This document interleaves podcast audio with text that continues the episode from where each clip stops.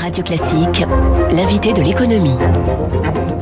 7h13, question ce matin sur l'Europe. Dans quel état se trouve-t-elle au bout d'un an de crise sanitaire? Sommes-nous tous ensemble ou bien est-ce chacun pour soi? On en parle ce matin avec Henri Coletta. Bonjour à vous. Bonjour. Vous êtes le président de l'Institut Jacques Delors, ancien président du Conseil des ministres italien. On parlera avec vous un peu de l'Italie. Il s'y passe des choses passionnantes en ce moment. Mais d'abord, l'Europe. Alors, la crise sanitaire, commençons par ça. Euh, je cite Ursula von der Leyen, présidente de la Commission. Dimanche, elle parlait au Financial Times de l'urgence à monter en puissance face à l'ère des pandémies. Or, on a plutôt l'impression du contraire, euh, d'une montée en puissance, euh, Enrico Letta. On manque de vaccins. La Commission, dit-on, aurait été trop pingre dans ses négociations avec les laboratoires. On apprend que les Hongrois importent clandestinement des vaccins chinois, que les Tchèques vont approuver seuls dans leur coin le vaccin russe, le Sputnik 5. On a plutôt l'impression d'une cacophonie européenne, Enrico Letta. C'est évidemment comme ça. Il y a un problème évident qui est lié, je pense, à la base par le fait que nous ne sommes pas souverains sur ce sujet. Je pense qu'il faut se le dire très clairement. On a compris que l'Europe a un manque de capacité en termes de recherche, de production, et donc on est dépendant des autres. Et je pense que ce signal d'alarme doit être tout de suite considéré et hmm. pris, parce que si c'est vrai ce que Ursula von der Leyen dit, c'est-à-dire ce n'est qu'un début, il faut se préparer. Et franchement, nous, les Européens, euh, on n'est pas complètement préparés à ça. On, est, on a été très bons sur la partie relance. Euh, comment urgence, urgence, et, relance économique, c'est-à-dire comment aider l'économie à ne pas s'arrêter comme ça avait été le cas il y a dix ans. Mais euh, pour le reste, on voit aujourd'hui la difficulté. Vous dites tout de suite, on n'a pas été souverain. Alors à cela, il va y avoir deux réponses possibles. Il y aura les fédéralistes qui vont dire, eh bien, il faut que l'Union européenne ait une compétence en matière de santé. Je rappelle que dans ce domaine-là, il y a toujours le principe de subsidiarité. Ce sont les États qui prennent les décisions. Et il y a ceux qui vont dire, mais non, au contraire, renforçant la subsidiarité, laissons les États se débrouiller par eux-mêmes. Ils se débrouilleront très bien, Enrico Letta. On est toujours dans, dans ce conflit entre fédéralistes et souverainistes. Eh ben, je pense évidemment que la question ne peut pas être résoudre d'une autre façon que ce ne soit de donner plus de pouvoir au niveau central. Hmm.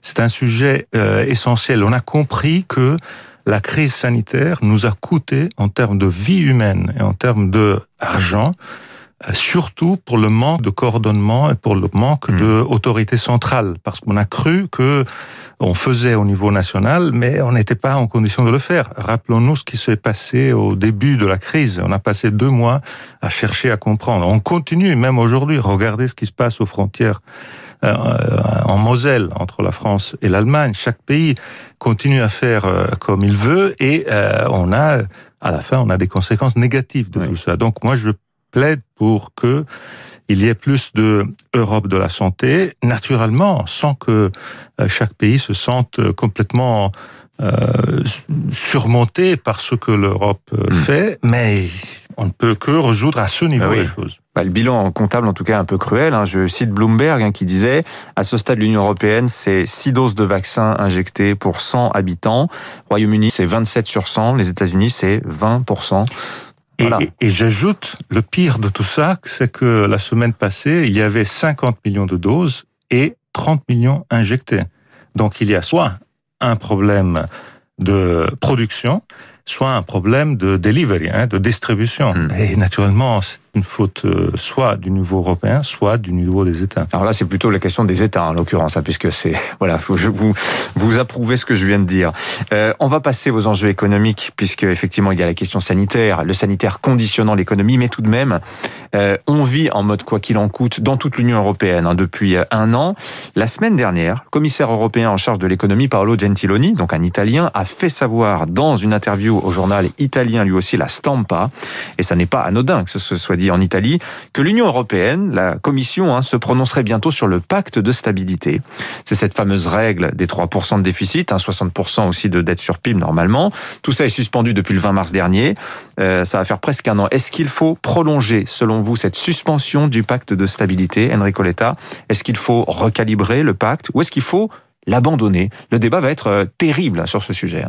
Je Je pense qu'il faut les deux premières choses que vous venez de dire. Suspension, recalibrage. Hein, voilà. Il faut tout de suite continuer cette suspension. Il est évident que la crise n'est pas terminée. Il est évident que cette crise va durer toute cette année et probablement une partie de l'année prochaine du point de vue de la reprise. Il faut réfléchir au fait que le secteur des transports, le secteur du tourisme, il y a plein de secteurs qui, hélas, ne vont pas recommencer euh, complètement avant un peu de temps. Donc, il faut suspendre le pacte de stabilité. Il faut continuer cette suspension. Mmh. Combien de temps? Un an, un an supplémentaire Je pense qu'il faut, il faut être flexible. Jusqu'à retour à meilleure fortune, comme on dit. Il faut, il faut retrouver, quand on va retrouver le zéro, euh, la, la, situation euh, courante, donc la situation qu'on avait euh, au début de la crise. Je pense que c'est ça le moment où il faut euh, euh, arrêter cette suspension.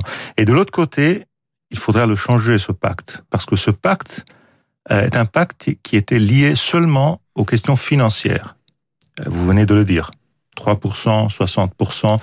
Il y avait seulement une question de soutenabilité financière, de la dette et du déficit. Il faut considérer aujourd'hui qu'il y a d'autres questions sur la table, mm-hmm. une soutenabilité environnementale et une soutenabilité sociale. Donc je pense que le pacte va doit être complètement repensé. Oui. Et, et c'est très important, ce que Gentiloni dit, c'est très important que ça commence tout de suite. Oui.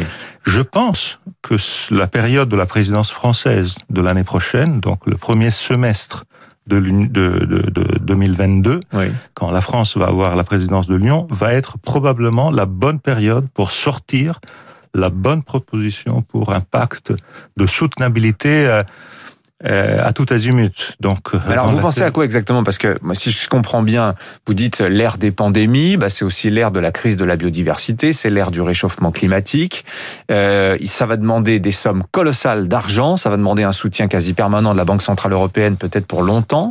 Euh, ça veut dire quoi? Vous envisagez le pacte de stabilité variable d'un État à l'autre selon sa situation financière, c'est-à-dire plus euh, plus souple avec l'Italie qu'avec les Autrichiens, par exemple?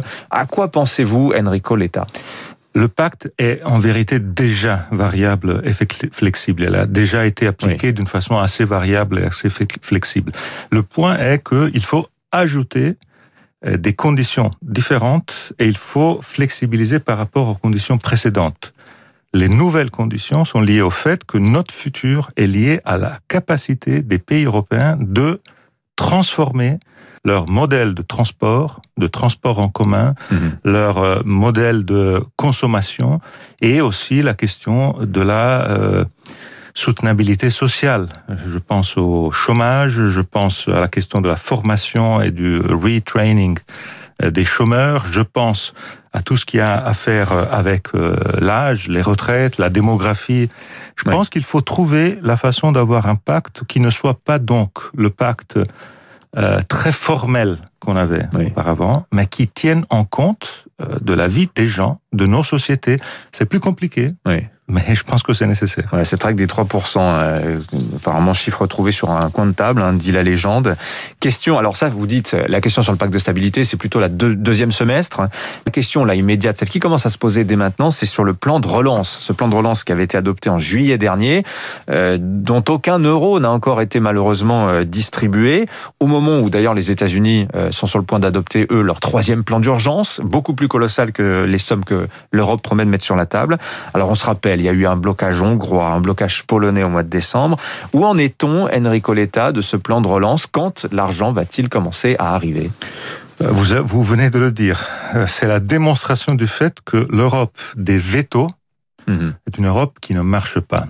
Ça si de l'unanimité, hein, c'est oui, ça. Hein. Si on laisse à chaque pays de mettre un veto quand il a un intérêt sur une autre question, euh, Chypre a mis le veto contre les sanctions contre la Biélorussie, parce qu'il avait un problème avec la Turquie.